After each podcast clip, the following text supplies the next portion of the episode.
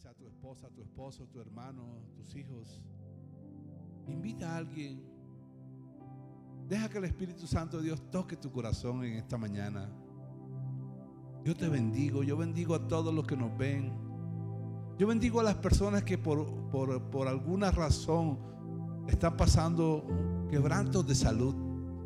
A los familiares de las personas que ahora mismo nos están viendo. Y a, las mismas, y a los mismos que nos están viendo, que puedan estar atravesando por una situación de, de salud, de enfermedad. Yo ahora mismo, yo le pido a Dios que, que Dios opere porque Él es nuestro sanador y que sane en este momento. Te amamos, te amamos Dios, te bendecimos. Buen domingo para todos y bienvenidos a esta transmisión. Y bueno, empezamos este mes de febrero, como decía ahorita mi hijo David, ya estamos en el día 14, esto está volando. Pero hemos empezado este mes con algo, un tema de mucha actualidad, de, que nos toca, al cual tenemos que enfrentarnos, al cual tenemos que, que salir adelante o del cual tenemos que salir adelante. Por eso estamos hablando de enfrentando nuevos tiempos, enfrentando nuevos tiempos. Estamos enfocados en eso ahora mismo porque definitivamente son los tiempos que estamos viviendo ahora, ahora son nuevos tiempos y tenemos que prepararnos. Necesitamos algo de eso, necesitamos aprender de cómo enfrentar nuevos tiempos. Es un tiempo diferente, un tiempo de crisis, es un tiempo de retos, es un tiempo nuevo tengo que decir que también es un tiempo difícil, pero como, como decimos, como hay un dicho que dice que entre mejor es el toro, mejor es la corrida. Entre más bueno el toro, mejor la corrida. Nada garantiza que verdaderamente lo valioso es lo fácil. En lo difícil hay más mérito.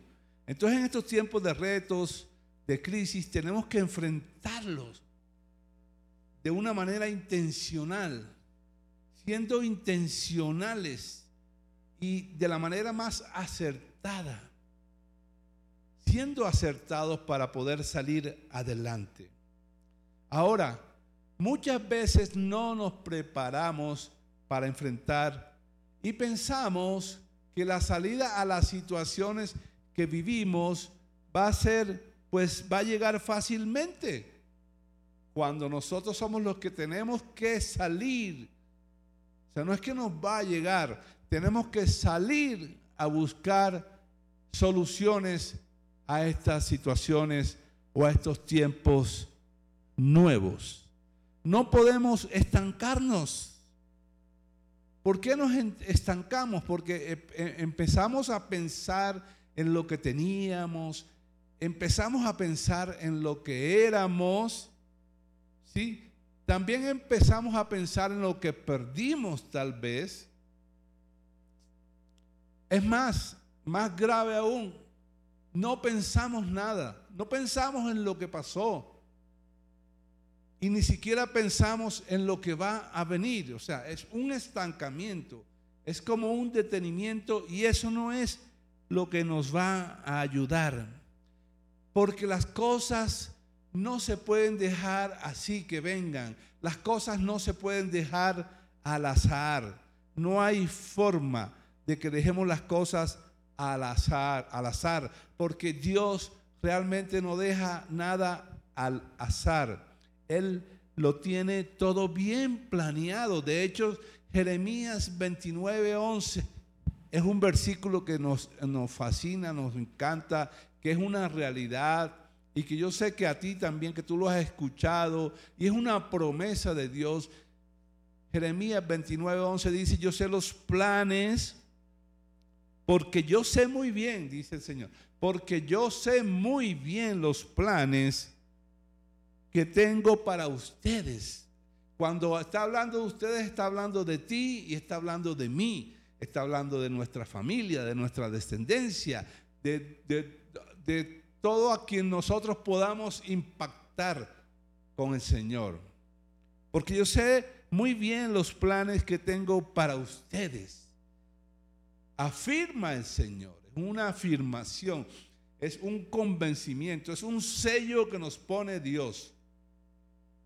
Planes de bienestar y no de calamidad, a fin de darles un futuro y una esperanza. El Señor está hablando de planes, de planificar, de planificar de algo que está establecido ya. Un plano es algo que está establecido. Comenzó por una idea, pero las ideas nosotros, ¿qué pasa? Que muchas veces las dejamos solamente en la mente, así como nuestros sueños solamente los dejamos en la mente. El domingo pasado hablábamos de orar y de actuar. No podemos dejar las cosas en nuestra mente porque por mucha buena mente que tú tengas, las cosas se te van a olvidar. Entonces, esa idea uno la, plasma en un plano, la escribe, la dibuja y eso queda ahí establecido. Y eso es lo que Dios tiene para nosotros. Cosas establecidas. No es que voy a ver que voy a ver si bendigo a Edmundo, o yo voy a ver si bendigo a Verónica, yo voy a ver si bendigo a Cindy, y yo voy a ver si bendigo a Jairo. No, no, no. Ya Dios estableció un plan de bendición para ti. Y es un plan bueno el que tiene Dios. Entonces nosotros no podemos dejar las cosas al azar. Tenemos que hacer planes. Dile a la persona que tienes ahí contigo, yo voy a hacer planes. Tú vas a hacer planes también. Escribe ahí, yo voy a hacer planes en estos nuevos tiempos. Mira lo que dice esta frase que me gustó mucho. Dice, aquellos que planean lo hacen mejor que aquellos que no planean. Incluso, aunque muy pocas veces se apeguen a su plan. ¿Qué quiere decir eso? que tú puedes planificar y de repente no es que vayas a estar pegado, aunque debemos estar, cuando nosotros programamos algo de acuerdo a un plan, eso debe cumplirse, no solamente eh, eh, en el, en el tiempo, sino en la manera como debe hacerse. Y aquí dice esta frase, incluso aunque muy pocas veces se apeguen a su plan. Muchas veces nos vamos a salir del plan pero es importante tener el plan. Voy a, leerte nuevamente. Dice, aquellos que planean lo hacen mejor que aquellos que no planean, incluso aunque muy pocas veces se apeguen a su plan. Esta frase es de Winston Churchill. Winston Churchill fue un primer ministro del Reino Unido, de la Gran Bretaña, pero así como nosotros eh, pasamos por, situaciones difíciles. La, la, vida de Churchill no fue una vida sencilla, no fue una vida fácil. él nació en, el siglo, eh, él nació más o menos a finales del siglo del año 1800 y eh, él nació en el año 1826. Y vivió más o menos 91 años este hombre y pasó por muchas situaciones.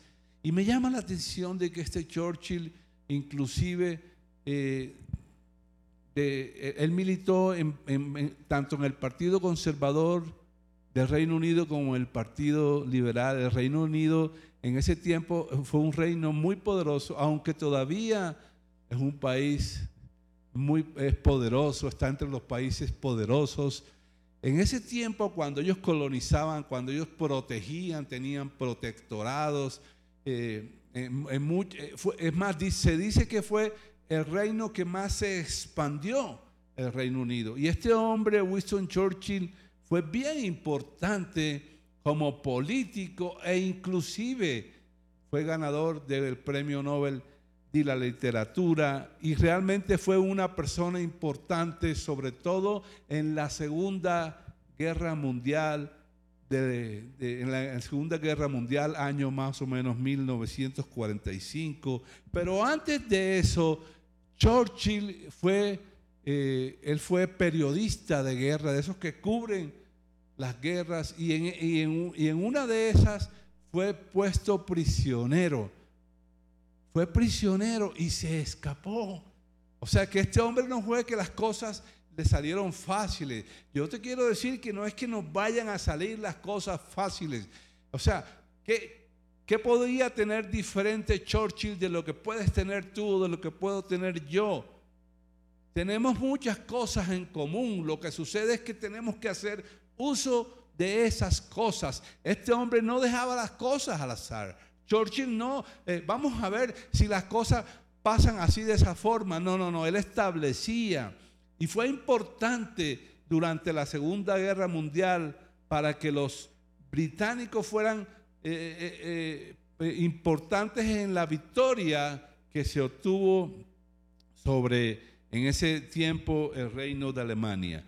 Me llamó mucho la atención de que él escapó de esa guerra fue una guerra de los Boer, una guerra que había entre el Imperio Británico y una resistencia que había en el África. Pero se escapó y después siguió. O sea, él enfrentaba un gigante, un problema, una situación, pero seguía adelante. ¿Cuántos gigantes estamos enfrentando nosotros? ¿Cuántos problemas estás enfrentando ahora mismo? ¿Qué situaciones estás viviendo ahora que te pueden desanimar, que te pueden eh, detener en lo que estás haciendo, que te pueden cortar tu vida, tus sueños? Pues quiero decirte que tienes todo por dentro para salir adelante, todo por dentro para enfrentar nuevos tiempos. Son nuevos tiempos y tenemos que enfrentarlos mirando y avanzando siempre hacia adelante. Pero tenemos que hacer planes. Dile a la persona que tienes ahí contigo, tenemos que hacer planes, tengo que hacer planes. ¿Por qué tengo que hacer planes? Ahorita les decía que Dios hizo planes con nosotros. Por eso tenemos que hacer planes, porque si Dios lo hace, nosotros lo vamos a hacer. Y hemos sido llamados así, porque definitivamente no solamente dice, tengo planes de bienestar con ustedes, sino que Dios, Dios te hizo como Él, a su imagen y semejanza.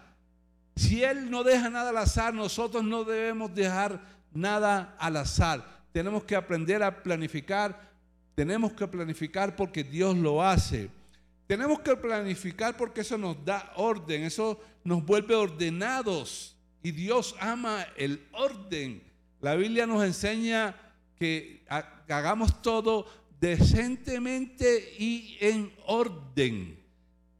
Yo entiendo que hacer decentemente las cosas es hacer a la manera de Dios, es hacerlo con integridad, es hacerlo con principios y ordenadamente. Entonces, pues eso nos vuelve ordenados, hacerlo todo con orden, planificar nos vuelve ordenados porque tenemos un cronograma cuando nosotros planificamos.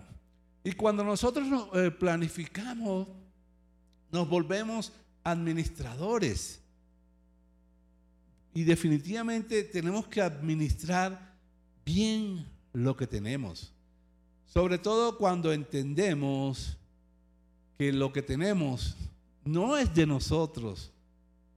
No somos nosotros lo que, los que podemos lograr obtener cosas. Si tú tienes ese pensamiento que tú eres el que logra las cosas, y yo respeto eso, pues en algún momento te vas a dar cuenta que así como tienes algo, así no lo puedes tener. En cambio, si tú le das el crédito a quien debe tenerlo, la Biblia dice que Dios nos da el poder de hacer riquezas. Podemos ser ricos.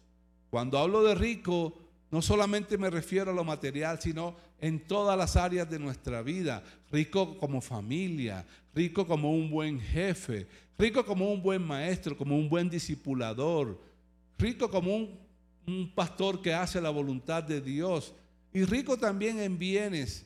Pero ese poder para hacer los bienes nos los da el Señor. Entonces, por eso tenemos que administrar bien.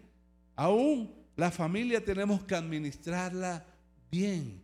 La Biblia también nos enseña de que nosotros lo que tenemos podamos administrarlo bien o ministrarlo a otros como buenos administradores. Nos llama a ser buenos administradores.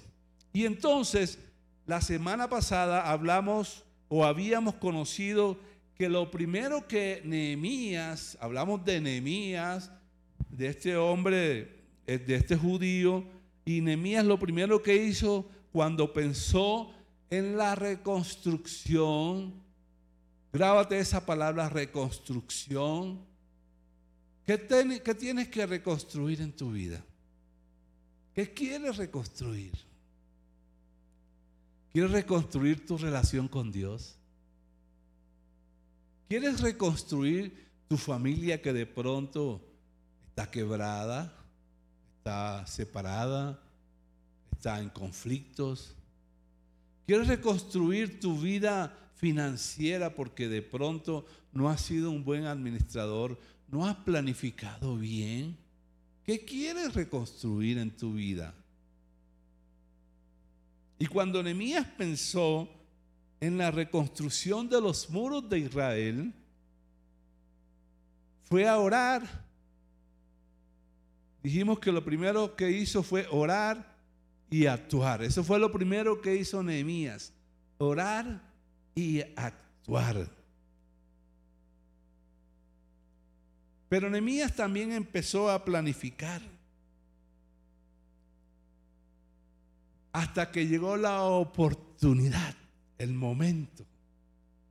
Siempre va a haber un momento, siempre va a haber una oportunidad para avanzar siempre hacia adelante. Nosotros no hemos sido llamados a retroceder.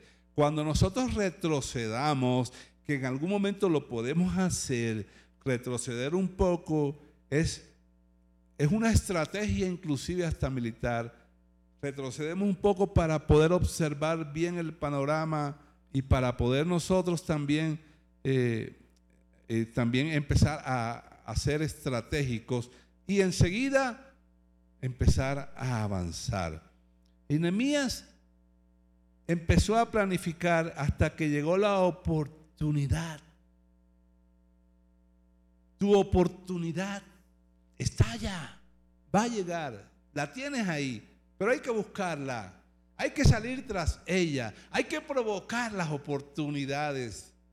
No es que me van a llegar porque yo tengo mucha suerte. No es que me van a llegar porque por la misericordia de Dios. Sí, claro. Pero es que Dios tiene eh, siete mil personas que a, los cuales les está eh, mandando oportunidades en todo momento. Y es la persona la que tiene que buscar, es la persona la que tiene que atrapar la oportunidad. Eres tú el que tienes que atrapar. Nehemías hizo eso, pero eso no fue de la noche a la mañana. Yo les había comentado que fueron cuatro meses que Nehemías esperó. ¿Qué, hizo durante esos cuatro meses? Planificó.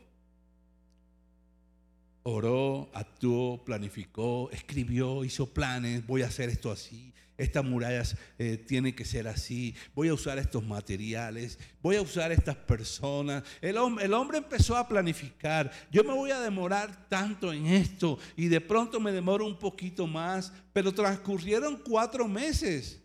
A veces queremos que las cosas se nos den enseguida, que un proyecto se nos dé enseguida, que ese negocio que montamos se nos dé enseguida, que esa empresa que queremos y que estamos, queremos establecer se nos dé enseguida. No, que, que tu familia eh, sea una familia fructífera enseguida, no, todo tiene un tiempo, todo tiene un proceso. Cuatro meses habían transcurrido.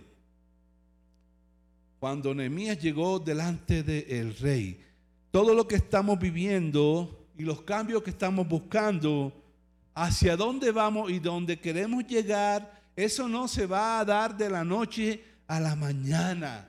Eso se va a dar cuando tú ores, actúes y planifiques y entonces avances siempre hacia adelante. Por eso quiero que vayamos al libro de Nehemías nuevamente, pero ya en el capítulo 2, versículo del 1 al 4.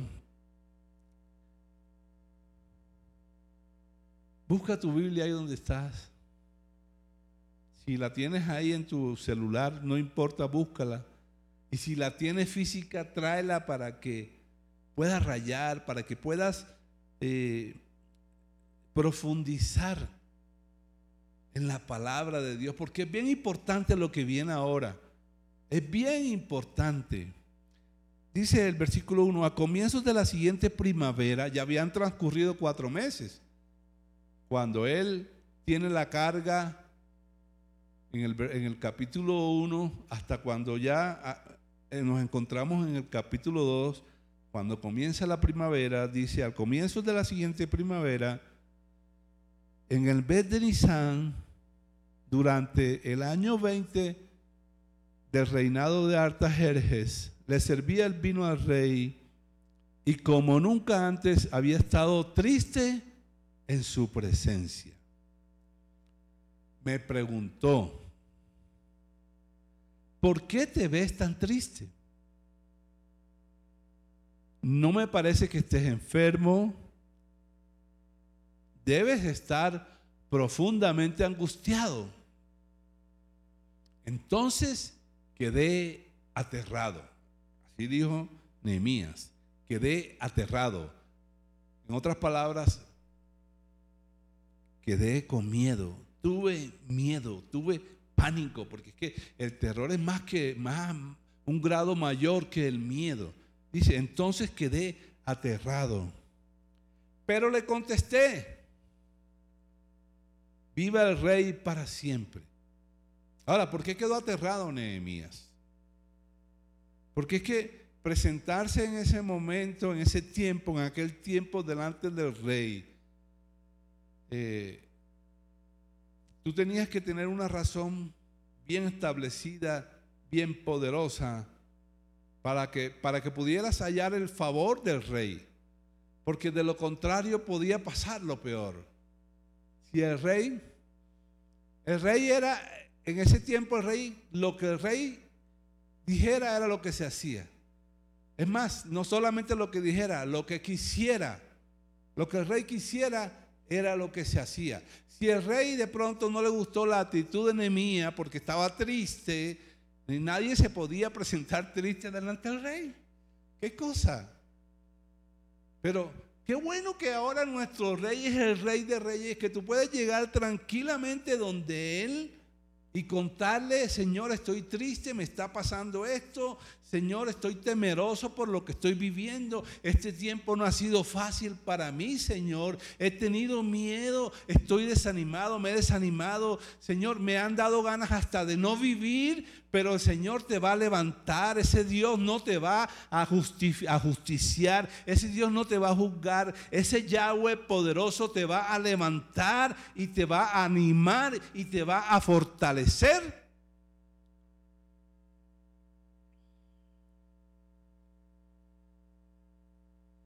Pero le contesté, viva el rey para siempre. ¿Cómo no voy a estar triste cuando la ciudad donde están enterrados mis antepasados está en ruinas y sus puertas han sido consumidas por el fuego? Tremendo. Habían pasado cuatro meses desde que Nehemías había recibido la noticia, la, desagradable noticia. Pero durante esos cuatro meses, Nemías oró día tras día, actuó y planificó. Entonces, ¿cómo está nuestra vida de intimidad y de oración? O sea, No podemos pensar que nosotros, que tú, que yo, los que amamos a Dios, que como hijos de Dios no vamos a... A mí, a mí me, yo tengo mis hijos y yo tengo una manera de, de comunicarme con mis hijos todos los días a través de, bueno, de las palabras, a través del amor, en la relación que tenemos, ¿sí? E inclusive a veces a través de los desacuerdos, pero nos estamos comunicando. Entonces, ¿cómo nosotros podemos pretender como hijos de Dios y no nos vamos, o que no nos vamos a comunicar con Dios? Y la forma de comunicarnos con Dios es a través de una relación personal con Él.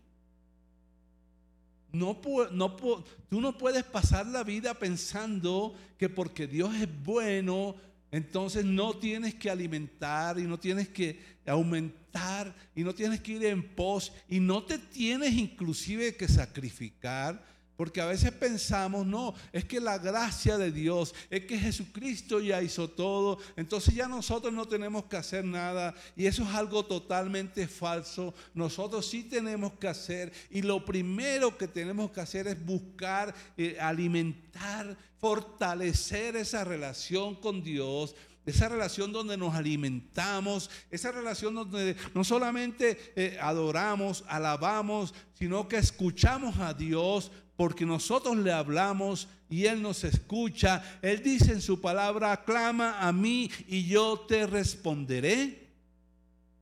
Tenemos que alimentar eso. Eso fue lo que hizo Nehemías durante esos cuatro meses. Y yo sé que no fue durante esos cuatro meses. Yo estoy seguro que Nehemías fue un, siempre fue un hombre de oración. Fue un hombre de la presencia de Dios. Un hombre que amaba a Dios, que reconocía cuán grande era su Dios. Ese es el papel nuestro como hijos de Dios. ¿Por qué crees tú que Enemías, Dios, fue Dios quien colocó a Enemías como copero del rey? Dios no deja nada al azar. Fue Dios quien permitió que José se lo llevaran esclavo a Egipto para que después fuera el Salvador Dios permitió que Nebías fuera copero del rey para que pudiera reconstruir los muros y pudiera nuevamente atraer al pueblo de Israel, reunirlos nuevamente.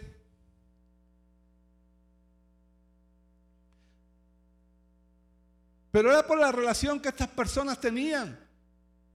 Por eso tenemos que establecer una relación con Dios, porque es que ahí es donde Dios nos va a usar, ahí es donde Dios va a, cumplir. Tanto que hablamos del propósito, es que Dios tiene un propósito grande para mi vida, es que mi vida está hecha con un propósito, es que yo quiero cumplir el propósito de Dios, pero es que Dios no va a cumplir su propósito si tú no eres una persona que buscas de la presencia de Dios, que buscas de la relación con Dios, que buscas del alimento con Dios va a ser muy difícil.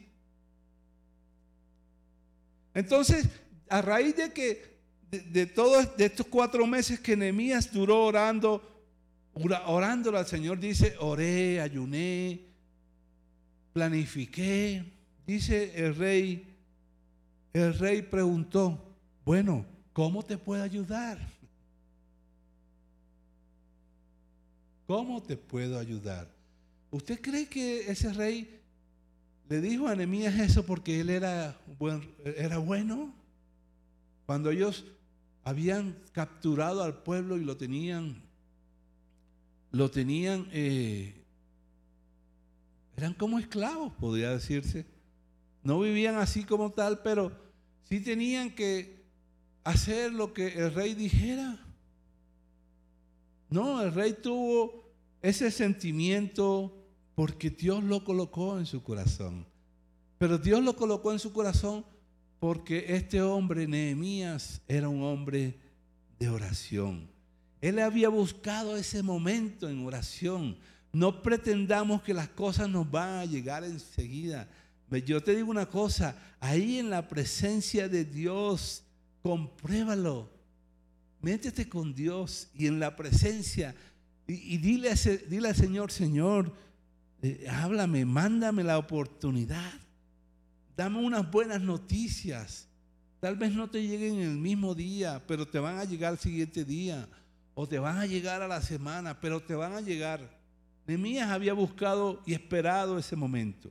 Era su oportunidad para presentar su proyecto y él ya lo había planificado. Entonces, cuando nosotros queremos cosas en la vida, cuando nosotros queremos emprender cosas en la vida, los que amamos a Dios, que necesitamos de Dios, que no podemos vivir sin el Señor.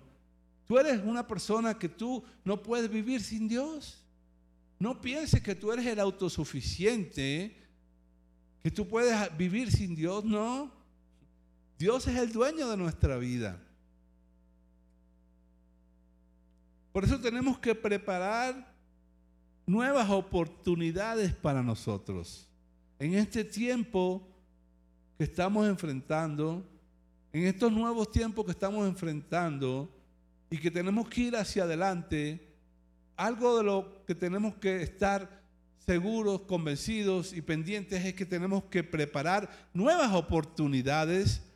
Eso fue lo que hizo Nehemías. Él preparó, él se preparó para ese momento pero se preparó buscando a Dios todos los días porque había, orado durante cuatro meses y en, eso, y en esa oración diaria Él te va a presentar y a mostrar oportunidades para que te vaya bien siempre, cada vez que lo buscas. Pero tienes que estar atento porque las oportunidades se pueden perder. Y atento es darle importancia a lo que Dios nos muestra aún pensemos o lo veamos como pequeño, no, no, no veamos como pequeño lo que Dios nos puede mostrar, no sabemos de cuál pozo va a salir agua. Entonces tenemos que estar atentos, tenemos que estar preparados para esas oportunidades. Si tú estás buscando un nuevo trabajo, te tienes que preparar, prepárate. Estás aplicando a nuevos trabajos y simplemente aplicas y ya no, prepárate. Si de pronto tienes que, tú que estás, que tienes un trabajo y estás buscando otro, otro mejor, a lo mejor vas a tener que aprender otro idioma, te tienes que preparar para eso. El día que, puedas, que, te vayan a entrevistar, tienes que ir preparado, tienes que ir eh, enriquecido hay que prepararse para un nuevo trabajo. Hay personas que quieren un nuevo trabajo y no se preparan. Yo quiero esa oportunidad de un nuevo trabajo. Y no se preparan y resulta que si fuera que él solo tuviera esa oportunidad, pero detrás de esa persona hay 30, 40, 20, 10, qué sé yo, otras, un sinnúmero de personas buscando esa misma oportunidad que a lo mejor están preparándose mejor que tú. Prepárate. Estás pidiendo un novio, estás pidiendo una novia. Prepárate. Empieza a prepararte para que Dios te mande esa novia que tú estás pidiendo. No sé de qué forma la estás pidiendo. Pero entonces si de pronto tú eres una persona que, que te gusta demasiado qué sé yo, o no te gusta el compromiso como tal, el día que tú pidas una novia vas a tener un compromiso, tienes que prepararte para ser una persona comprometida.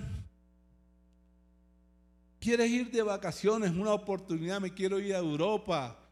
No, ese viaje no te va a llegar de un momento a otro, tienes que prepararte. Tienes que empezar, tienes que planificar ese viaje a Europa con tiempo, para que puedas conseguir unos buenos pasajes, para que puedas conseguir un buen hospedaje, ¿sí? Para que puedas inclusive ahorrar.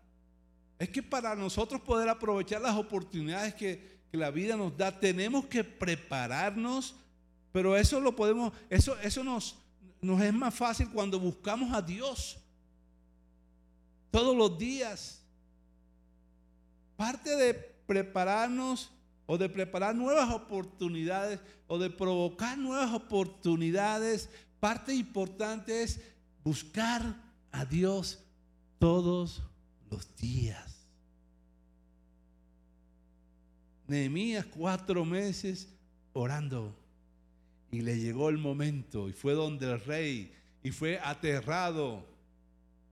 Pero Dios le dijo, eh, Dios, perdón, no, el rey le dijo, bueno, ¿cómo te puedo ayudar?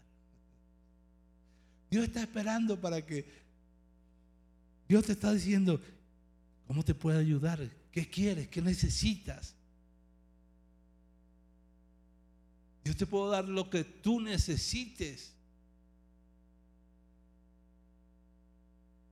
Pero no te, te, lo va a dar porque tú eres bonito, porque tú no eres bonito. No, no, te lo va a dar porque tú estás estableciendo una relación, una relación de amor, una relación de honra, una relación de fidelidad. Entonces, no solamente buscar a Dios todos los días, sino vencer tus temores. Vence tus temores. Vence tus miedos. Nehemías sintió miedos. Dice, em, em, dice, quedó, quedé aterrado, dice, quedé aterrado. ¿Sí? Yo sé que todos tenemos miedos y todos tenemos temores. Yo lucho con mis temores, siempre. Estoy seguro de que ustedes también luchan, luchan con sus miedos, con sus temores, con las circunstancias. Pero entonces la pregunta es, ¿quién va a ganar? ¿Va a ganar el temor a los problemas o va a ganar la confianza en Dios? La confianza en las promesas. Yo me recuerdo cuando comenzó eh, esta cuestión de la pandemia, uno de, mis temores era el contagio con el COVID-19. Ese era mi temor. Yo creo que, bueno, y, mis hijos, yo les decía, bueno, cuídense. Eh, si llegan a la casa, lávense las manos, quítense los zapatos. Eh, eh, era un temor, sí, pero entonces ese temor a contagiarme me llevaba a la preocupación a, estar preocupado antes de que sucedieran las cosas y no a estar ocupado en la fidelidad o de la fidelidad de Dios y del autocuidado, que sí, que me tengo que cuidar, me tengo que ocupar del autocuidado y no preocupar porque me voy a contagiar. Pero ese es mi temor, es mi lucha. Y yo no sé cuál sea tu lucha, no sé cuál sea tu temor, o tus temores, o tus miedos. Pero de que los vas a tener, los vas a tener. Porque vamos a seguir teniendo temores, vamos a seguir enfrentando gigantes y circunstancias y problemas y enfermedades y deudas y procesos judiciales y pérdidas humanas y pérdidas materiales.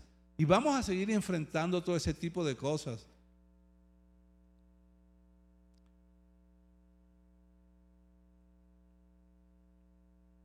Pero aunque siempre haya miedo, debemos estar seguros que tenemos un espíritu nuevo, que es mucho más poderoso que el miedo. Dios colocó un espíritu de poder, de dominio propio en nosotros. Y eso no significa que no vamos a tener miedo. ¿Sí? Y Dios nos demanda que seamos valientes. Esfuérzate y sé valiente. Toma valor. Y el valor no es la ausencia del miedo, sino el avanzar siempre adelante, aunque tengamos temor. Ese es el valor. Hay que vencer los miedos. Hay que vencer los temores. El versículo 5 dice, después de orar al Dios del cielo, Contesté, si al rey le agrada y si está contento conmigo, su servidor, envíeme a Judá para reconstruir, reconstruir la ciudad donde están enterrados mis antepasados. Ya Nehemías había orado, había planificado, tenía todos los planes establecidos, él sabía lo que quería, yo te hago una pregunta. Es tiempo de reconstruir. Es tiempo de avanzar hacia adelante. Es tiempo de establecer metas. ¿Qué tienes que reconstruir? Ahí donde estás, ¿qué tienes que reconstruir? ¿Qué tienes que restaurar? Dios quiere restaurar muchas cosas en nuestra vida. Dios quiere que reconstruyamos muchas cosas en nuestra vida. ¿Por qué? Porque tenemos que mejorar. Reconstruir es mejorar. Hay que establecer nuevas metas. Es parte de enfrentar nuevos tiempos y de avanzar hacia adelante. Establecer nuevas metas. Establecer nuevas metas tiene que ver con reconstruir nuestra vida, áreas de nuestra vida que están malas, están en ruinas. Así como estaban los muros de Jerusalén, estaban destruidos. Pero esa reconstrucción, ¿qué significa? Que lo vamos a mejorar, que vamos a salir adelante, que vamos a ser mejores personas que vamos a poder establecer, eh, establecernos como, como empresarios, como mejores trabajadores, como mejores padres o cabezas de familia. Eso es reconstrucción. Eso es enfrentar estos nuevos tiempos. Ya lo que pasó, pasó. Hay algo nuevo esperándote. Tenemos que atrevernos a establecer nuevas metas, ya esa meta que tenías, bueno, si llegaste a la meta, maravilloso, pero no te quedes pensando en eso. Establece nuevas cosas para ti, establece nuevas metas para ti. Para eso tienes que tener todo bien claro, muy claro. Detalladamente saber lo que quieres. Detalladamente saber hasta dónde quieres llegar. Porque cuando tú sabes lo que quieres, con detalles, eh, te aseguro que Nehemías tenía detalle de todo cómo iba a ser toda la reconstrucción del muro. Cuántas personas iba a necesitar. En cuántas partes iba a dividir la reconstrucción. ¿Qué materiales iba a usar? ¿De dónde iba a sacar los recursos? ¿Cuánto tiempo se iba a demorar en la construcción o reconstrucción de ese muro? Hay que tener todo bien claro. Si vas a establecer una familia, tienes que tener todo bien claro. Te vas a casar. ¿Vas a vivir dónde? Ya tienes tu apartamento. ¿Cuánto tiempo vas a estar con tu esposa sin tener familia? ¿Cómo quieres que sea tu convivencia con tu esposa? Estás estableciendo algo, algo nuevo en tu vida. si vas a establecer una empresa, tienes que tener, no puedes estar, voy a establecer una empresa y otra empresa y otra empresa. No, no, no. Tener bien claro qué quieres. ¿Hasta dónde quieres llevar tu empresa? Porque de pronto estableces una empresa y como a los dos meses ya no te dio nada, entonces ya no vas a querer esa empresa. Por eso tienes que tener bien claro todo. Porque eso te va a ayudar a estar enfocado en el objetivo y en lo que tienes que hacer para lograrlo. Tienes que hacer que tu meta sea una realidad. Cuando estableces nuevas metas, tienes que hacer que tu meta sea una realidad, una meta alcanzable.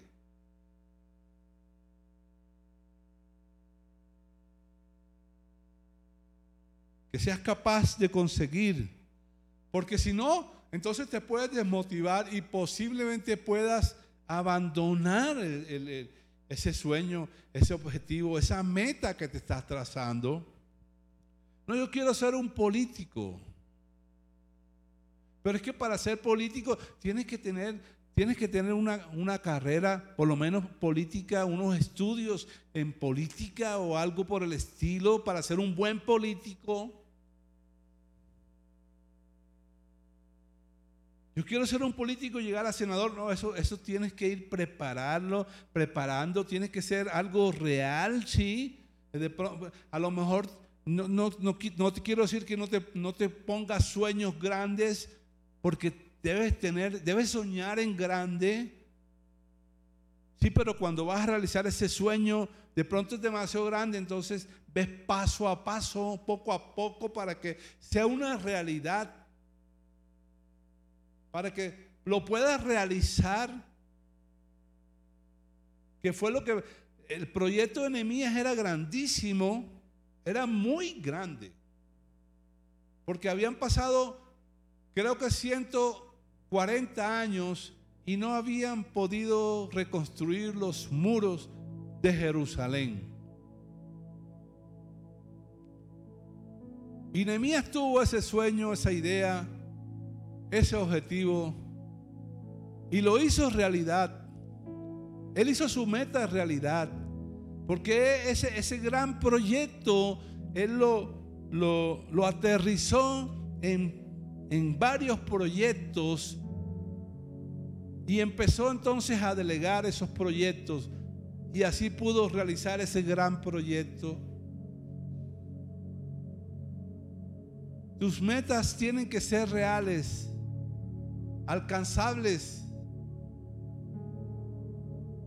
no inalcanzables. Nunca va a ser fácil, pero sí se puede realizar. Y lo otro que tienes que hacer para cuando establezcas nuevas metas es trabajar con excelencia, que fue lo que hizo Nehemías. Es hacer las cosas bien. Haz las cosas bien. Da lo mejor de ti siempre. De este tiempo vamos a salir mejores. Busca más a Dios con amor, con excelencia, con ganas. Trata mejor a las personas. En tu trabajo, sé el mejor. Sé una persona compasiva que ayuda. Cambia tu vocabulario. Tu forma de tratar a las personas, cámbiala. Cambia tu manera de pensar, ya deja a un lado el pesimismo, deja a un lado la queja.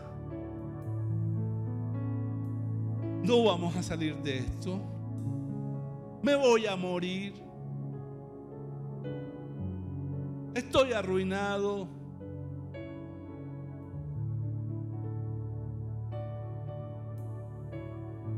No, tienes que hacer las cosas bien. Eso es excelencia.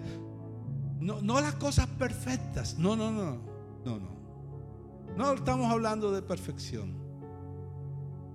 Estamos hablando de hacer las cosas bien, con pasión, con amor, con ganas, de buena forma, pero también en el tiempo establecido. Por eso tenemos que establecer tiempos. Un tiempo para conseguir la meta. Porque así vamos a tener claro los objetivos y vamos a llegar a esa meta. Entonces, hacer las cosas bien dentro del tiempo establecido. No dejar las cosas para después. No dejar las cosas para mañana. No dejar las cosas, no, ir poco a poco, no. No, hay que hacer las cosas. Si te comprometes con algo, hazlo en ese. Si tú contigo mismo inclusive, no solamente con los demás. Hacer las cosas con excelencia es estar comprometido primero con Dios, segundo con los demás, después contigo mismo también. Porque muchas veces los mayores retos son con nosotros mismos. Voy a poder cambiar, voy a poder salir de esta conducta, mala conducta que tengo, voy a poder salir de estas, eh, de, estas reacciones tan malas que tengo. y, y es el reto contigo mismo. Establece esas metas en tu vida. Este tiempo es tiempo de establecer nuevas metas. Porque son tiempos diferentes. Nehemías 2.6 dice, el rey con la reina sentado a su lado preguntó, ¿cuánto tiempo estará afuera? Entonces ahí viene eso. Porque ya Nehemías sabía cuánto tiempo más o menos por eso es que es bueno la excelencia, porque la excelencia te coloca límites. ¿Cuándo piensas regresar? Después de decirle cuánto tiempo estaré ausente, el rey accedió a mi petición. Además, le dije al rey, si al rey le agrada, permítame llevar cartas dirigidas a los gobernantes de las provincias al occidente del río Éufrates, indicándoles que me permitan viajar sin peligro por sus territorios de camino a Judá. Entonces el rey me concedió estas peticiones porque la, porque la poderosa mano, la bondadosa mano de Dios estaba sobre mí. Después le conté cómo la bondadosa mano de Dios estaba sobre mí y acerca de mi conversación con el rey. De inmediato contestaron, sí, reconstruyamos la muralla. Así que comenzaron la buena obra.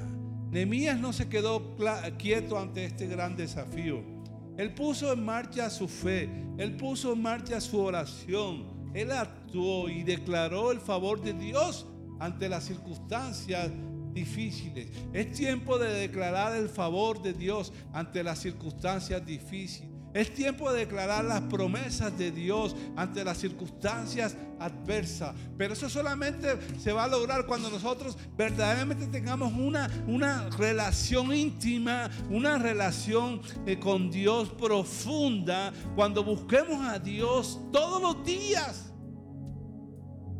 Cuando eh, nos metamos, cuando, cuando conozcamos más de la palabra, más de las promesas de Dios, en todo momento vamos a declarar el favor de Dios. Sí, estamos pasando por un momento difícil, por una pandemia, pero sabes que la bondadosa mano de Dios está sobre mi vida. Yo sé que Dios es mi médico. Yo sé que Él me protege. Él te protege de las circunstancias difíciles. Él te protege de los momentos difíciles por los que estás atravesando. Él te va a sacar adelante de esa situación.